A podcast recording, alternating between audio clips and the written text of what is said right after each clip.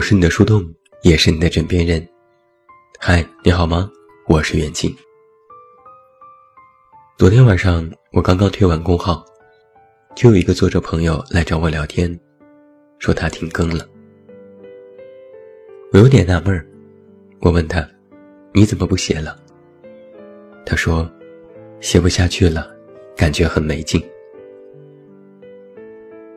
我和他简单的聊了一会儿。无非他就是觉得动力不足，阅读量不高，保持日更很累，又赚不到什么钱，意志消沉。他和我说了这样一件事：不久前他参加了一次作者分享会，里面提到如何产生爆款文章。说来说去，无非也就是一些老招数，标题、素材、排版、营销等等。其中提到一个今年公号最大的黑马。这个公号刚刚建立不到八十天，就已经靠着几篇爆文迅速崛起，粉丝过了百万。某篇爆文更是阅读量上了千万，打赏都超过了二十万元。这在自媒体圈炸了锅。都说公号的红利期已过，头部资源聚拢，新号想要异军突起难上加难。可没想到，依然能够有人突破重围，让人匪夷所思。于是有人就去分析原因，有人跟风写同主题文章，有人去膜拜新晋的大神，有人调侃是嫉妒让自己面目全非。这件事对我这个作者朋友冲击力不小，他吭哧吭哧天天爬格子写文章，也算是尽心尽力。坚持了一年多的日更，日积月累的积攒还不如别人的一篇爆款，瞬间自信心就被秒成渣。我安慰他说：“那你也去写呀，多跟跟热点，研究一些大号。”他沮丧地说：“我写不出来，我努力了，研究了，我也模仿了，可我就是做不到。”我说。那你不写公号了，准备做什么？他说：“休息一阵，然后找个工作吧。”我想了半天都不知道该怎么回复他，盯着手机愣神了很久，然后发了一个摸摸头的表情。过了一会儿，他说：“有时觉得真是对不住自己，没有能够成为一个优秀的大人。”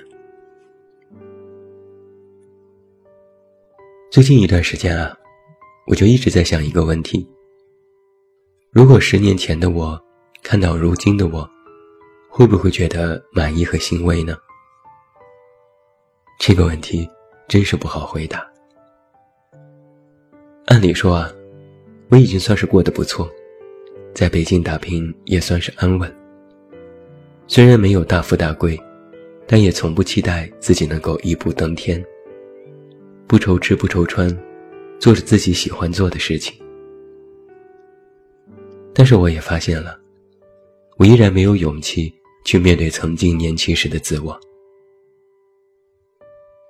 还是这位作者的话点醒了我，我也是如此，时常对自己有一些歉意。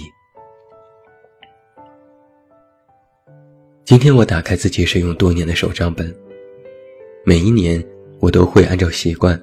给自己列下许多愿望清单，有物质的，有精神的，有现实的，有感情的，方方面面。最早的是在二零零九年，最晚的是二零一八年。我随便翻了翻几年前的愿望，发现这些对自己的期许，能够百分之百完成了的，其实并没有多少。有些甚至是只是写下了，然后就忘记了。我自认还算是一个活得比较明白的人，也还算努力，勤勤恳恳写文录音，认认真真对待工作，一刻不敢松懈，从没有偷懒，也不曾真的放弃。但是这些年一步步走来，却发现做成的事情却没有多少，心里难免也会有挫败感。我大学刚毕业的时候，曾经幻想过自己要成为一个怎样的人。我为了这个目标努力过，也为他放弃过许多东西。到如今才发现，自己纵然是用尽全力朝着既定方向去努力，但却依然没有成为那个曾经期待的优秀的人。所以很遗憾，很想对曾经的自己说一句抱歉。对不起呀，没能成为一个优秀的大人。是有在努力，但是发现很多事情并非那么简单。人在一些时候是会充满无力感的。我不知道你是否也有过这种感觉。学生时代想要考好的成绩，于是逼着自己去用功，每天起很早背单词，上课认真听讲，完成功课，做成套的试题。晚上睡很晚，以为自己准备的特别充分，但考试时卷子一发下来就傻了眼。准备好的内容都没考，试卷上的许多题目都不会做。那时就会非常懊恼，为什么没有更尽力？为什么没有更用功？找工作的时候，给自己定了不高的标准。认为年轻人先培养能力后赚钱。在家准备了许久的面试，想了各种面试官的问题，对着镜子练习微笑和仪态，信心满满。可投出去的简历都石沉大海，零星的几场面试又等不到结果，于是一次次降低自己找工作的标准，怀疑自己是不是真的能力不够。连份工作都找不到。工作几年之后，战战兢兢，如履薄冰，收起自己的锋芒。在公司永远是那个最早到、最晚走的人。尊敬领导，礼遇同事，无功无过，安稳度日。但是每次的年终评比，却总是没有自己的那一份。心里虽然不甘。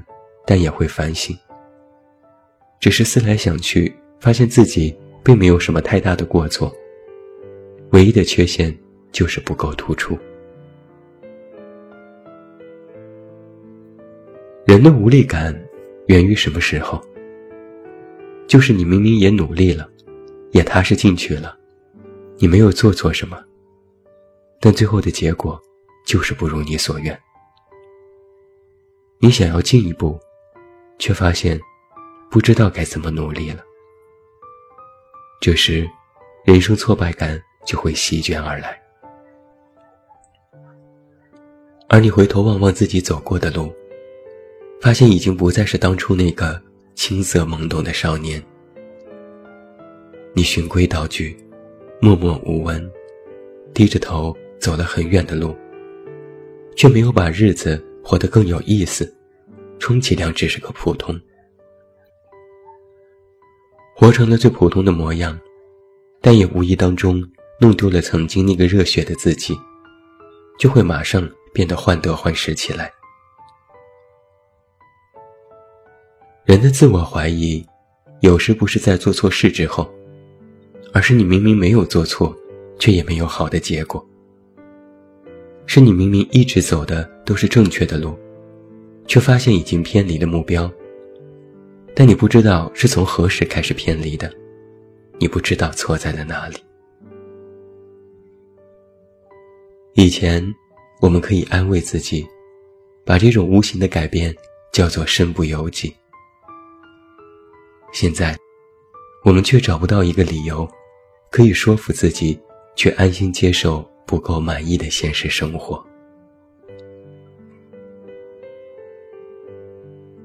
今年曾经有一个新闻，引得所有的八零后们好大的一波回忆杀。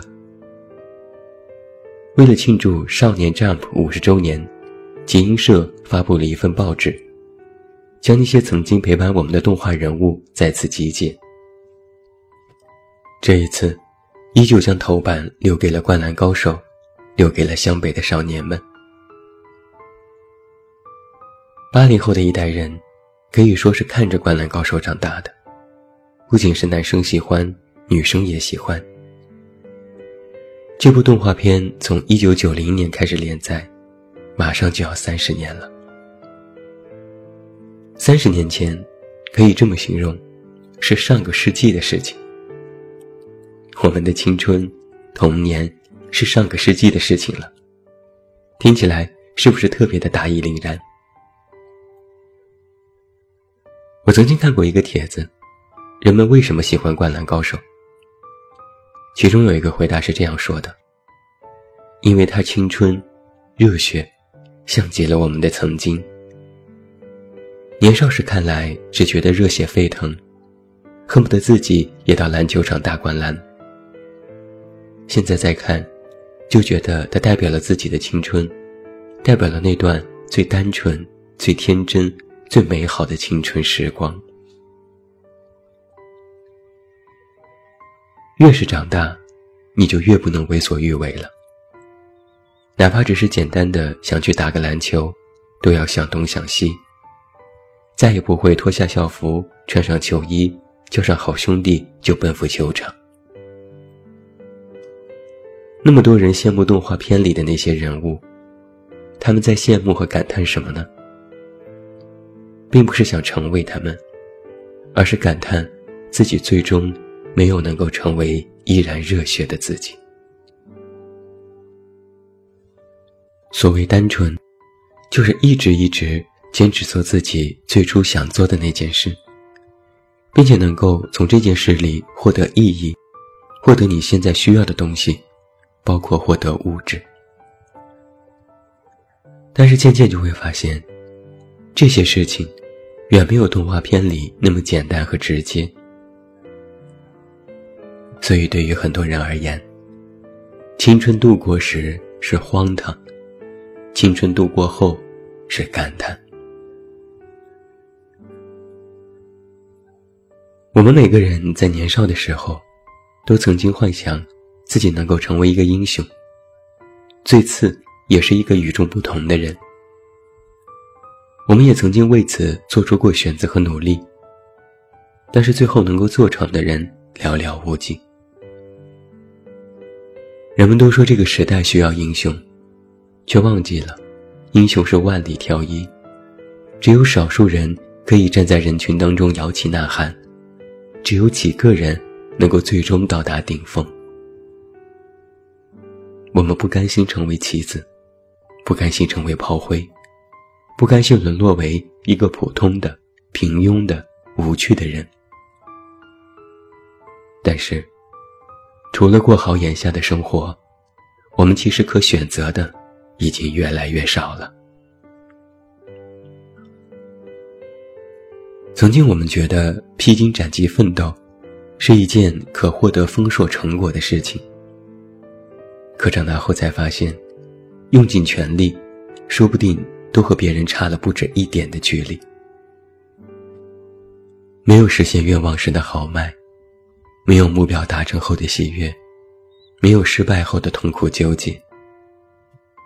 日子如温开水，淡淡的，平平的，毫无波澜的，就这么一天天过来了。别说是实现什么伟大的梦想，就连每天按部就班的学习工作。都要咬着后槽牙去做。别说是去什么说走就走的旅行，就连周末看个电影，都会被加班工作各种理由一拖再拖。现实终究是一把钝刀，戳在心最柔软的地方，一遍一遍，直至没有知觉。我曾经看过一个这样的问题：有什么事情？是你在接受之后反而会快乐的。答案是，接受自己不是主角。如果说曾经的青春热血是一个火种，那么如今的生活才是广袤的草原。火种虽然可以燎原，但却需要时间。既然剩下的选择不多，那么就要去好好把握，别再让自己如蜗牛一般，壳那么重，但你要抬起头。对不起，没有能够成为优秀的大人，但只要心里还有哪怕一点点的不甘，就应该不让他继续的沉寂下去。